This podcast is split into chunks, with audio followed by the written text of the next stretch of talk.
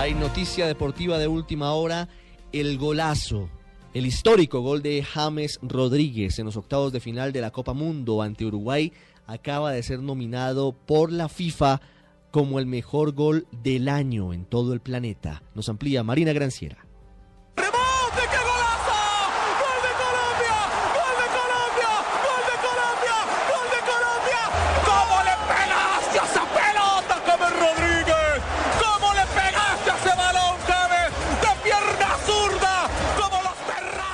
Inolvidable zurdazo de James ante Uruguay en la Copa del Mundo Brasil 2014, considerado el mejor del Mundial, también está compitiendo al mejor gol del año.